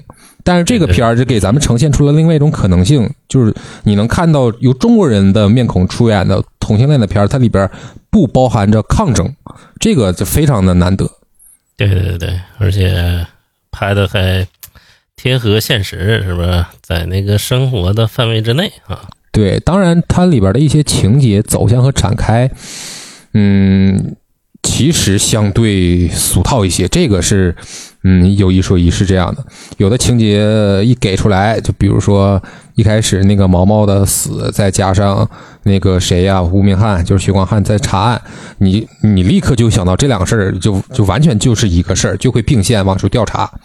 甚至是在影片演到中段的时候，大家都在怀疑他们的队长是一个那个谁呀，是内鬼。你就会会会知道，他队长绝对不是内鬼，内鬼一定另有其人。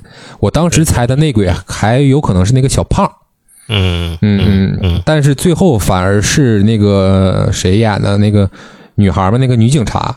这也是我觉得这个片儿非常非常好的一个点，它在于哪儿呢？它没有在一个讲同性爱情的电影里，最后让男主角和另外一个女生在一起。他只是对他只是让这个男主角变成了一个嗯，能以更开放、更包容的心态去看待同性恋这件事情的一个直男，我觉得这就很不错嘛。嗯，李老师讲了很多优点哈，嗯，然后我讲一讲反面的东西哈。嗯，就第一个就是我说一下为什么期待这么高啊，因为我。程伟豪前两部片我都看了啊，都都令我非常震撼啊！第一个就是《目击者》嘛，《目击者是追凶》嘛，是不是？那片拍的非常好，他是一个拍悬疑片的高手，你知道吗？嗯，就是程伟豪，好久没看台湾就是拍类型片拍的这么出色的人了哈。嗯，对。然后那个就是整个情节也非常阴暗啊，非常。恐怖哈，有的就看目击者都被吓到了，是不是？我看我看鬼家人我还被吓到了呢。然后里面那个李纯演的大反派目击者里演的也非常好，就李安他儿子嘛，是吧？嗯，呃，当时我就对目击者评价非常高。然后第二部他拍那个缉魂嘛，啊啊，张震的演的那个对。那个虽说比目击者稍微差那么一点，但它有一个很高新的利益在里面，因为它是个科幻，是吧？科幻是吧？对，科幻悬疑，对，科幻悬疑也算挺创新吧。说你就失手了，也就失手一点也还算可以，是不是？嗯。现在就是豆瓣评分是六点八，也还算行，就是吸引我能看下去。它最后那个反转也挺好的啊，但是到这个呢？哎，我的他剪的太松松散了，你知道吗？大家不难发现，亮宝老师是一个对剪辑非常在意的人。对，真的，我是就是对节奏非常敏感，对电影节奏，你知道吗？就是松一松一点，紧一点。刚才是命案是太紧，你知道吗？太紧凑，导致太乱。这个是导致太松散了，你知道吗？太松散，你说我。我真的觉得是怎么讲，他这种感觉的片儿就是应该是这种叙事节奏，你就不能紧啊，它是嗯情感向的嘛，也也不能说是爱情向的，就是情感向的这么一个片子，你弄得紧巴巴的干什么呀？没必要吧？对对对，然后他这个就是投资也不算大哈，总就是在美术上，你总感觉一种廉价感，你知道吗？是这个倒是，这个倒是，对对对对对对，这个我也承认。对，让我很出戏。结果我前两天看个日剧啊，嗯 就日剧那些那个叫什么《活着》呀，你知道吗？你看看，那是号称日日剧近几年投资最大的嘛，是吧？我没看，啊，嗯，他是讲了一个，就是一帮人去，不是，就那个他一个男男主角他被骗了，你知道吧？嗯被那个外国一个呃经商的人给骗了，他是追债的事儿，他就去外国了。我发现这个投资我也不知道大在哪儿了啊，就我也不知道这个投资到底大在哪儿了。我就看那个他到外国之后，嗯里面所有群演全是日本人，然后里面居然找了一个日本人演外国人，当时我就惊了，我的妈！我说我前两天看那个就是那什么，就那个那个贼火的叫什么人反转人生啊，还是回转人生？嗯反转人生，对我看还行啊，你知道吧？我说这个号称投资这么大，是吧？又阿布宽呢，又什么一堆明星，结果呈现成这样。我现在就感受到台湾电影也面临这种状况了，你知道吧？就是没钱了，你知道吧？没没钱了，对对对，没也也钱置景了。也也行啊，也行啊，反正就故事有头有尾的讲了，我觉得就 OK，别的我倒是能忍受，对对对对，嗯，只要别太别太糟糕就可以嘛。对，我就说说其他的缺点啊，最主要就是它节奏有点太拉胯了，就是你好像看一部电视剧啊，没有电影的质感，就这点我就不行了，你知道吗？那可能也是这导演的前两部片子给你留下了对导演的刻板印象了。你看这现在这一步转型了，对不对？你说那种悬疑的片儿，人家也能弄，人弄点这种轻松的，对不对？小成本的人也能弄，多全面呀！应该为导演高兴啊。对，反正就是我在我这儿就是散，而且有几个画面，呃比如说他追车那几个太过卡通化了啊，嗯嗯导致嗯，我这个真是看的时候感觉成品，还有就是抱也期待太大，因为八点二分嘛，它嗯出来是八点三、八点五了那种。嗯我说这就是代表今年台湾的最高质量的电影了，是吧？必看呢啊！嗯，我这个觉得都准备好了。我觉得这个其实是有点夸张。我觉得他他当然，我觉得他很不错，对吧？但是我也不认为他能代表今年台湾的最高质量的电影。对对对，我零食都准备好了，我准备大看特看一下子。你看你这个就是前期的沉没成本太高，对吧？我我就啥也不准备，准备一杯水在旁边，是吧？结果看睡着了，散到这种程度了，你知道吗？就是我这个一点意见哈，嗯，而且它里边儿我觉得就很好的一点，就就台湾片儿，还有刚才咱们聊的那个命案啊，就特别好，就是他们对于这种民俗、民俗传统、民俗文化的呈现，我觉得这个东就就就真的你在大陆的影片里你是完全不会看到的。嗯、就是《鬼家人》这个，它主要是呈现一个高概念嘛，是不是？它因为它是个高概念的片儿，这就是捡着红包和这个同性同性恋的鬼结婚了嘛，是不是？嗯嗯嗯嗯嗯，没错。呃，对，我看陈伟豪那个还给大陆这个观众写了一篇文章，咋着呢？创作那个文章，然后底下有一个观众贼感激，说导演你明知道我们都看盗版，给我们分享文章，分享创作经历，说大家就是能翻墙的都都上奈飞看一看，花钱去买一下子。对对对，支持一下导演。就是陈伟豪还写了一篇文章，他说当时是就是有一个短片节吧，还是然后嗯有一个就是一个高概念的这么一个短故事，你知道吗？嗯嗯就是就是这个短故事和男同志就是冥婚这个，嗯，他就把这个概念改成电影了。我感觉他其实改成电影后来也有点硬凑了，你知道吧？有情节。对这个，嗯，这是是肯定是有点儿，是有点儿，对对对对，但是对于我来说也不是那么硬的硬伤。反正对吧？就还是咱俩观影预期是不一样的。我对这个片儿预期不太不太高，我就是抱着一个看小品的心态去看这个部电看这部电影的。但是最后也确实看了一个很不错的一个小品电影，我觉得就够了吧？我觉得就够了。够了，是不是？对，反正他有几个笑点，真是挺不错的，是不是？嗯，你比如呢？你印象深的是哪个？比如说那个洗澡那块儿，是不是？嗯，对对对，就捡肥皂那儿，你知道吗？嗯嗯，行，那就是国家人就说完了哈，这也是大陆这个不让，肯定就是不让播的了，是吧？内地，嗯，嗯，因为它的题材所限嘛，又是灵异啊，又是那什么，同性，对，对对，又是同性，所以说大家有机会就下载看看啊。嗯，有什么你你自己的意见，觉得好也不好，到时候可以在评论区上也跟我们交流一下，是不是？嗯，嗯，反正我的评分是啊六分儿吧，是吧？六分儿让我打，我可能打七点五，七点五，对，嗯，七点五左右。七点五左右哈，其实它比命案还要差一点，我感觉，对，这命案我就就是觉得主题好嘛，主题好。嗯，对。那咱们接着说说最后一部哈，最后一部就是在日本上映的一个中国的纪录片儿哈，嗯叫做《梦的背后》。这个《梦的背后》呢，就是呃，风中有朵雨做的云，娄烨导演的这个整个的制作过程的一个纪录片儿。最近在网上也掀起了不少的一个浪潮，是不是？《梦的背后》这个为什么会到日本？啊，在流媒体上呈现，嗯，你给大家讲讲。因为它里面很多关于审查制度的拷问啊，娄烨，娄烨也特别敢说，你知道吗？嗯他为什么呃不能在国内上啊？第一个就是呃，他第一个是反映了整个呃它原型哈是是广州的显村儿哈，嗯就是都是按照显村的这个原型打造的这个故事。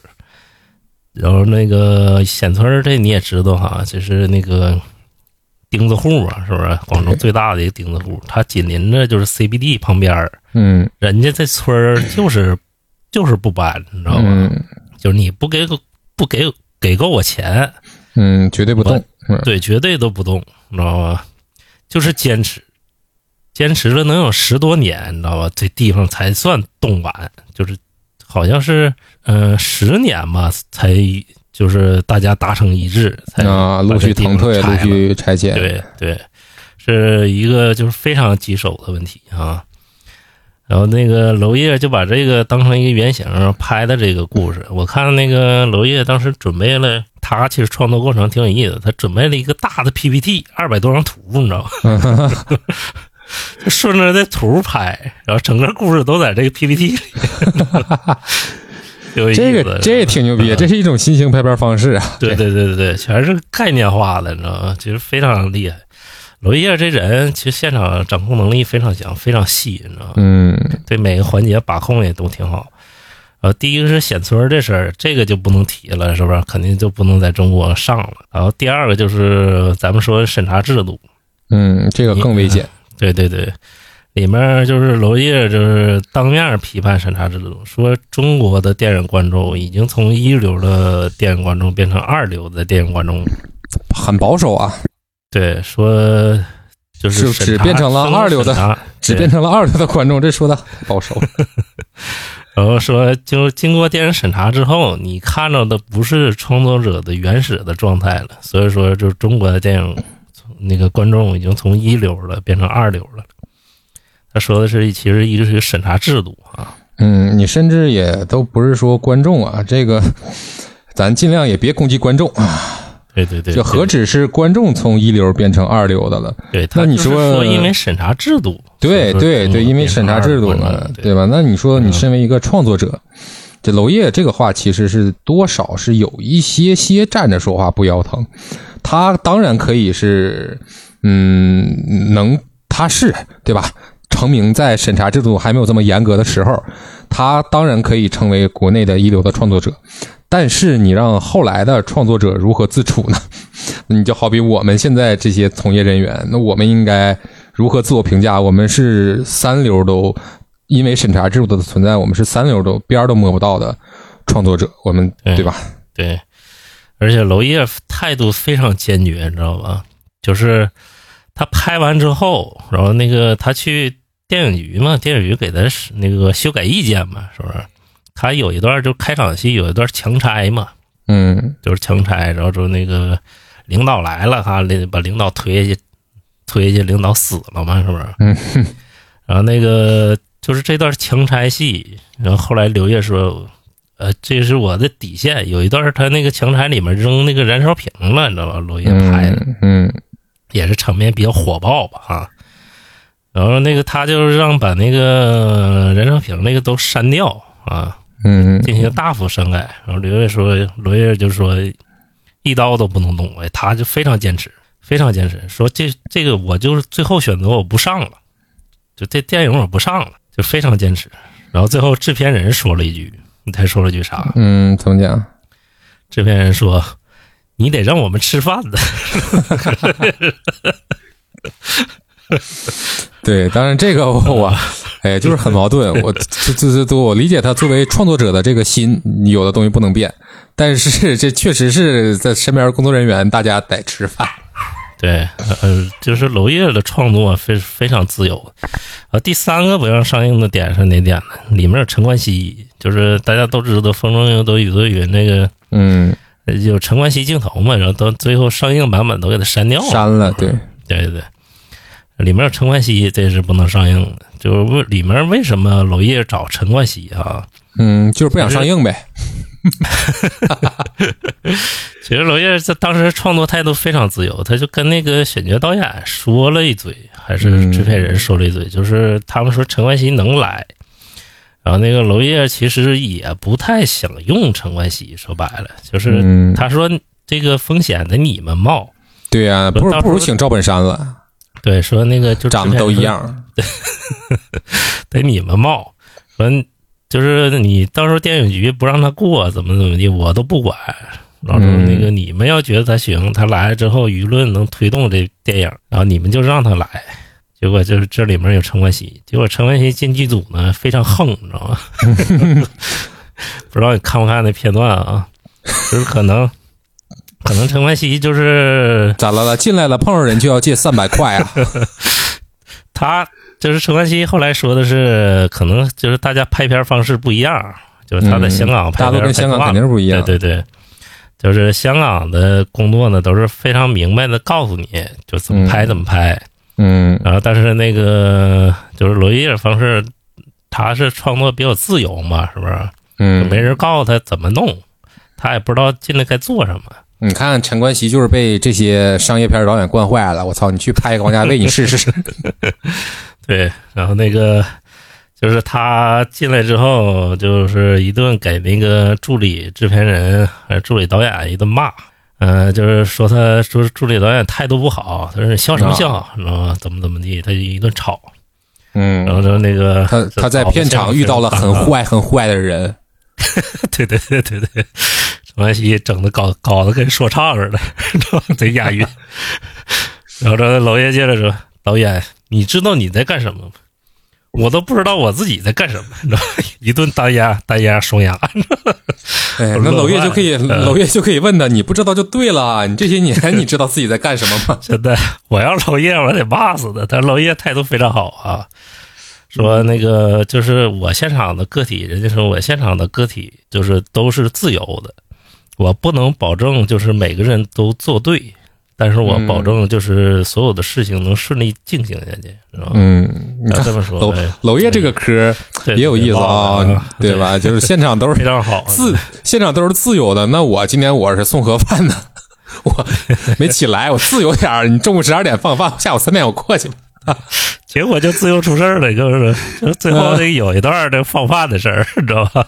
就是到晚上，到晚上就是他那个放饭，结果就是前半部分有一些人就吃多了，导致了就摄影组没吃上饭啊啊啊啊然后那个这他就发火了，你知道吧？没饭吃就发火了，娄烨这这这个确实是你兵马未动，粮草先行。当导演的这个东西肯定还得是，对吧？大家饭吃不饱。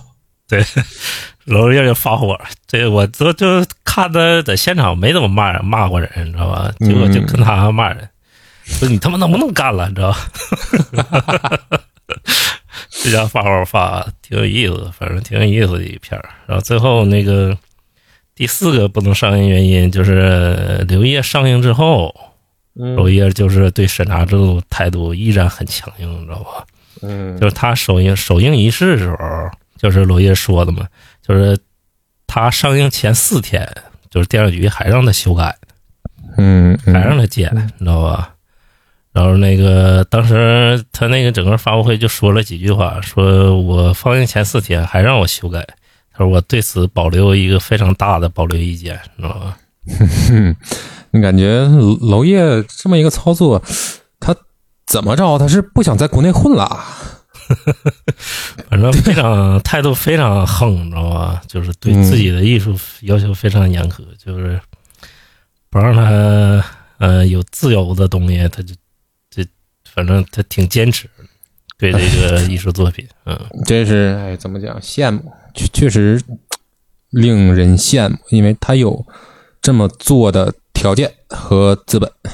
对对对对嗯对。然后这部电影不是讲的也非常通透哈、就是怎么呈现娄烨怎么筹备，怎么呈现，然后怎么拍。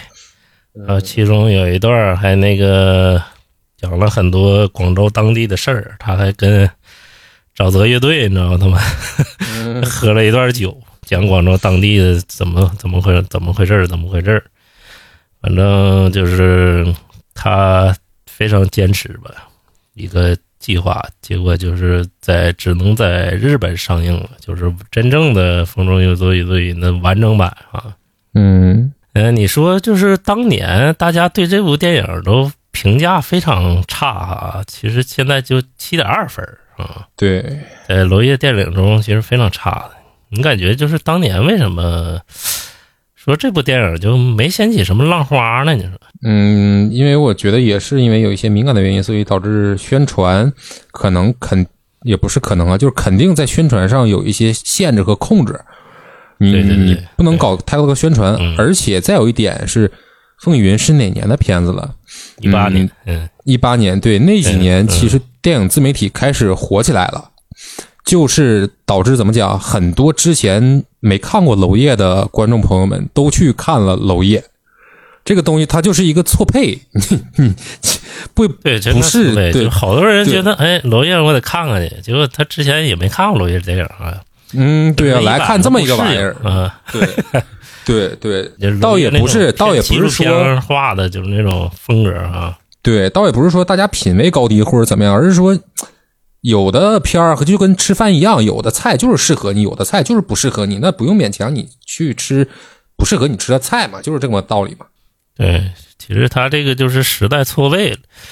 当年，呃，其实要在现在的语境来说，其实现在更严格，是不是？现在我操他妈的剧本立项，我就感觉都立不了。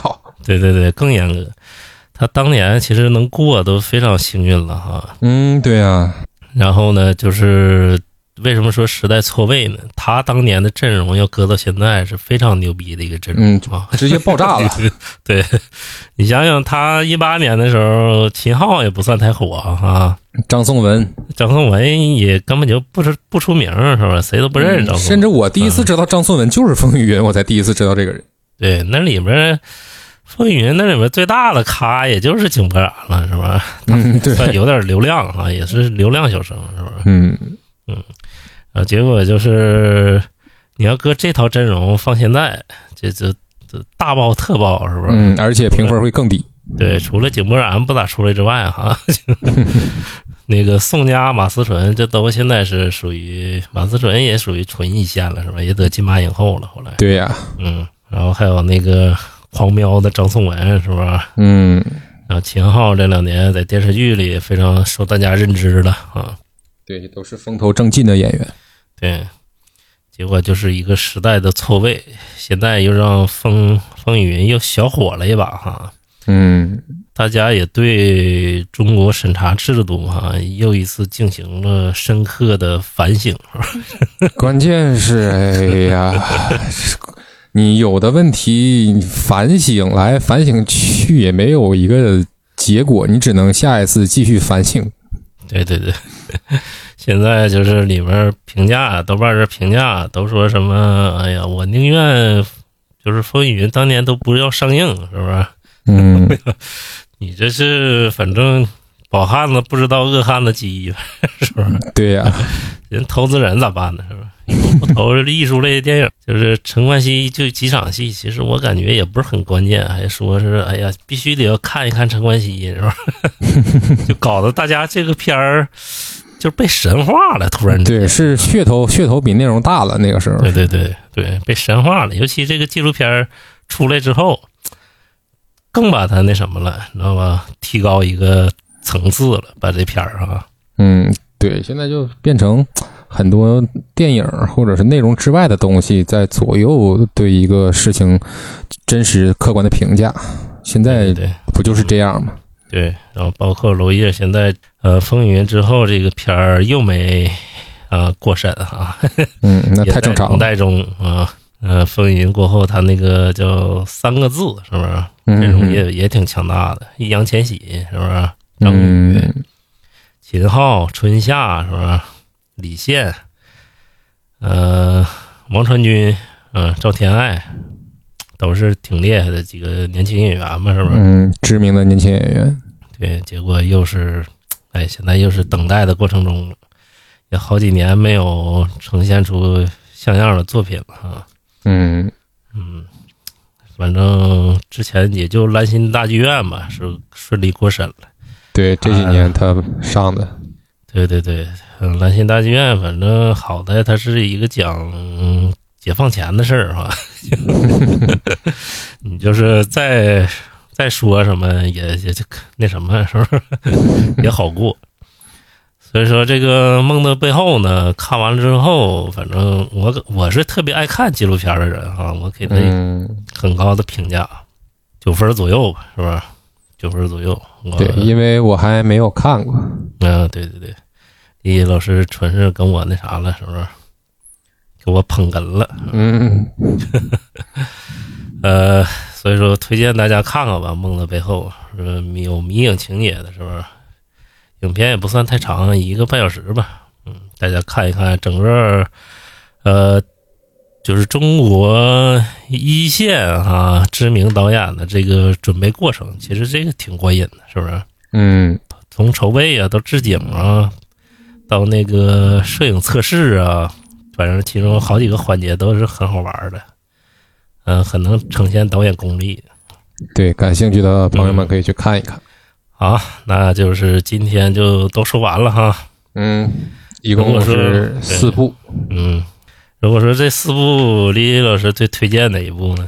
你感觉最推荐的一部啊，我还是命案？倒不是，倒不是命案，命案那个趣味太个人了，我反而真的还最推荐《鬼家人》。啊？推荐鬼家人哈。对，就是不会错，就不会错这个东西。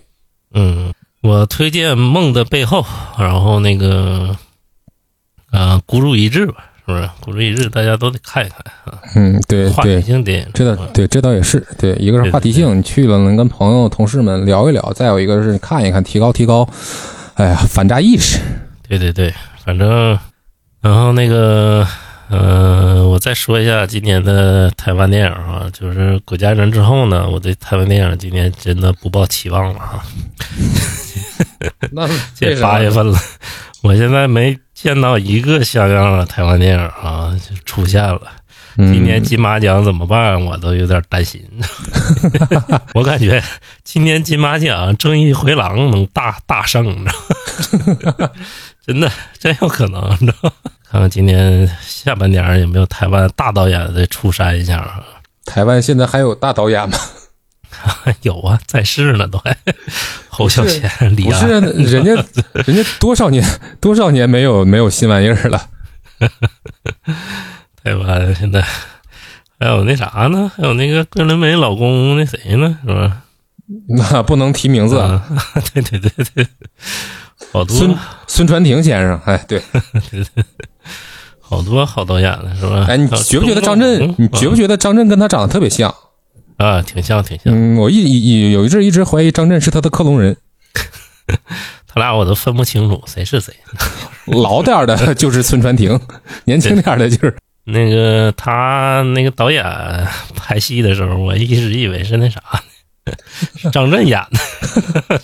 对，反正哎呀，有有所担心呢。我现在觉得香港电影是这个，呃，除了我现在感觉香港电影是现在华语地区最强的了，你知道吗？你发发现？嗯，这倒是因为也咱上期不也聊了吗？可能香港电影人逐渐琢磨过味儿来了，就弄点弄点小的，对吧？弄点我们自个儿的。但是人家是是是是处于那种，嗯，在在在在迷茫期、转型期之内，逐渐摸索到了一点方向。但是你说台湾现在这个。